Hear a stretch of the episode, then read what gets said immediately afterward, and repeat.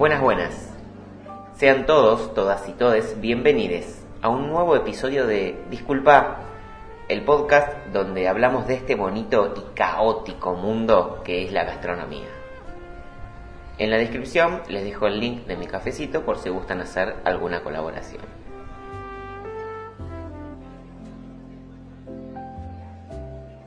En el episodio de hoy, listas negras.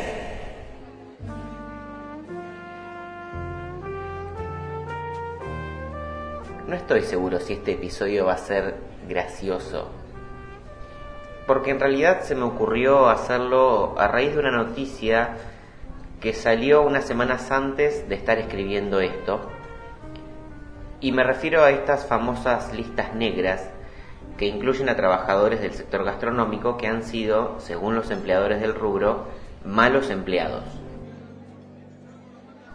Cuando surge una vacante para cubrir lo que se busca en estos puestos, son preferentemente personas normales que hagan su trabajo. Pero ¿saben qué? Lo normal es una ilusión. Ya lo decía Morticia Adams, lo que es normal para la araña es caos para la mosca.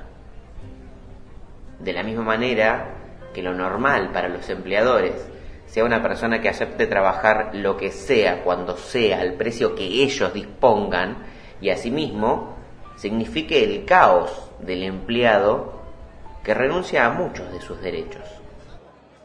Lo normal sería que se trabaje en turnos de 6 u 8 horas a un precio pactado según convenio colectivo de trabajo lo normal sería mundo utópico. Quienes hemos transitado por este rubro, seguramente alguna o varias veces, escuchamos la frase, si vos no estás, hay una fila de gente para hacer tu laburo. Y es verdad, en gastronomía nadie es imprescindible. Todos somos absolutamente reemplazables y es este el punto desde donde se vale el negreo en sí mismo la necesidad de trabajar o mantener el puesto de trabajo contra la constante amenaza de poder quedarte sin él.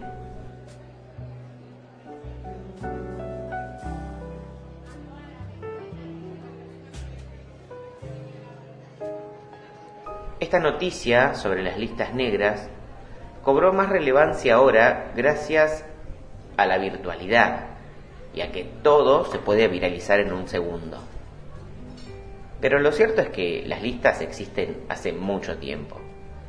Se me viene incluso a la memoria un recuerdo de cuando me topé por primera vez con esas listas acá en La Plata. Era el año 2015 y yo estaba reunido con mi jefe de ese momento, el dueño del copetín, cuando recibe él un llamado y lo atiende adelante mío. Me tenía confianza porque yo era el encargado del local.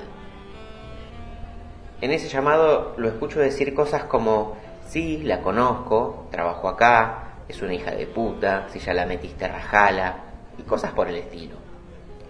Me hice distraído, mirando para otro lado, como dándole su espacio para la llamada telefónica, pero yo escuchaba todo. Y cuando corta, el muy sorete mal nacido tiene el tupé de decirme que lo había llamado el dueño de Green Garden preguntándole por una chica que había empezado a trabajar y que según su currículum había estado en el copetín. Hice un comentario al pasar como restando importancia a todo y cuando me fui lo primero que hice fue llamar a mi amiga en cuestión para contarle lo que estaba sucediendo. Che, mirá, presencié esto. Fíjate a dónde estás trabajando.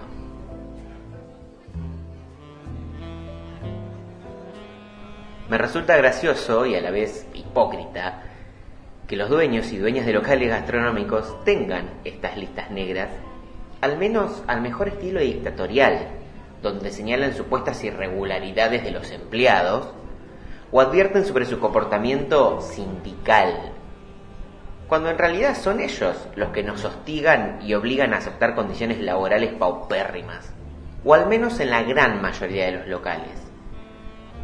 He tenido la suerte de estar en alguno que otro en donde las condiciones laborales serán súper aceptables. E incluso al día de hoy no tengo nada que decir respecto de eso, ¿no? Este capítulo es particularmente sobre estos locales del mal, que casualmente son los que estaban también involucrados en estas listas. Volviendo al tema, quienes tienen la suerte de estar en blanco, en su mayoría están dados de alta por la mitad de las horas que trabajan. Y digo quienes tienen la suerte, porque en este rubro estar en blanco es cosa de suerte. Usualmente blanquean a una o dos personas en cada sector o en el local. De esta manera, si cae una inspección, por ejemplo, dejan ahí en el local los empleados dados de alta y a los demás los mandan a su casa o los esconden en el depósito o los hacen cambiarse y sentarse en el salón simulando ser clientes. ¿Te parece irreal lo que estoy diciendo?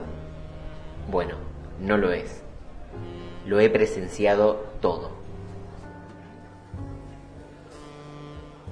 Cuando entré a Charola me iban a poner en blanco al mes.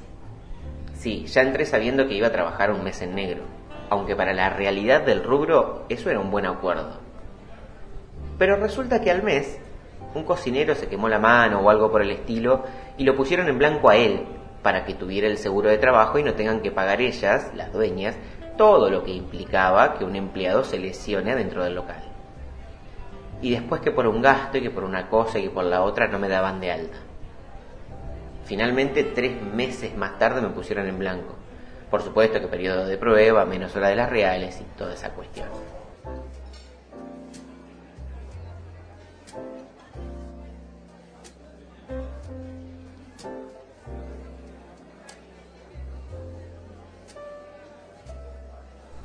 Cuando ves todas estas realidades que suceden en el ambiente, se logra entender un poco más fácil la razón por la cual hay locales que cambian de personal cada tres o seis meses o menos. Son pocos los empleados que se mantienen más de un año o dos o más. Otro gran porcentaje del staff va cambiando. Salvo en donde yo trabajo ahora porque es un ambiente cómodo y estoy hace muchos años pero son lugares que raramente encontrás también. En los lugares donde sucede esto, que va cambiando el personal todo el tiempo, es claro que ofreces condiciones laborales pésimas. Generalmente vemos gente joven, en su mayoría estudiantes, que trabajan en estos locales porque suele ser un trabajo de pasada.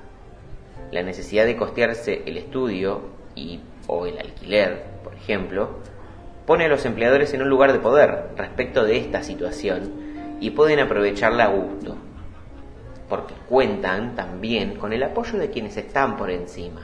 Porque si todo esto estuviese bien regulado y bien normado, no estaríamos haciendo este capítulo en este momento. Y mientras tanto, quienes debemos seguir trabajando, nos encontramos en entrevistas laborales en donde de la nada el empleador te pregunta qué hiciste en tal o cual lugar para que te echen, o directamente te tiran un te portaste mal la carga dictatorial que tiene esa frase es tremenda. El empleador se sirve de la información de estas listas negras para hostigar a quien va a buscar trabajo, que por supuesto va a tratar de vender su imagen para conseguir el puesto.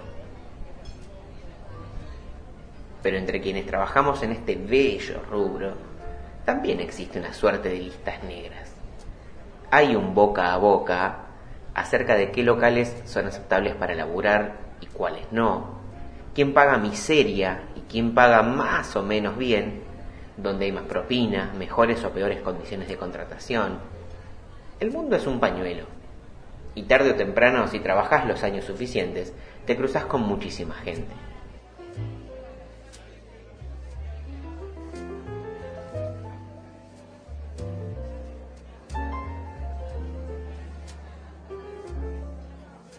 Y para ir cerrando el episodio de hoy, me gustaría que se queden con la idea de que un local gastronómico puede ser muy bonito, servir comida rica o buena merienda, pero que muchas veces detrás de todo eso hay un garca que paga miseria, explota gente, compra productos de cuarta y se lleva toda la guita porque muchos hasta negrean la mayoría de las ventas. Muchas gracias por estar ahí del otro lado acompañándome. Suscríbanse y compartan para que el podcast llegue a más personas. Soy Peje y nos reencontramos en el próximo episodio. Chao.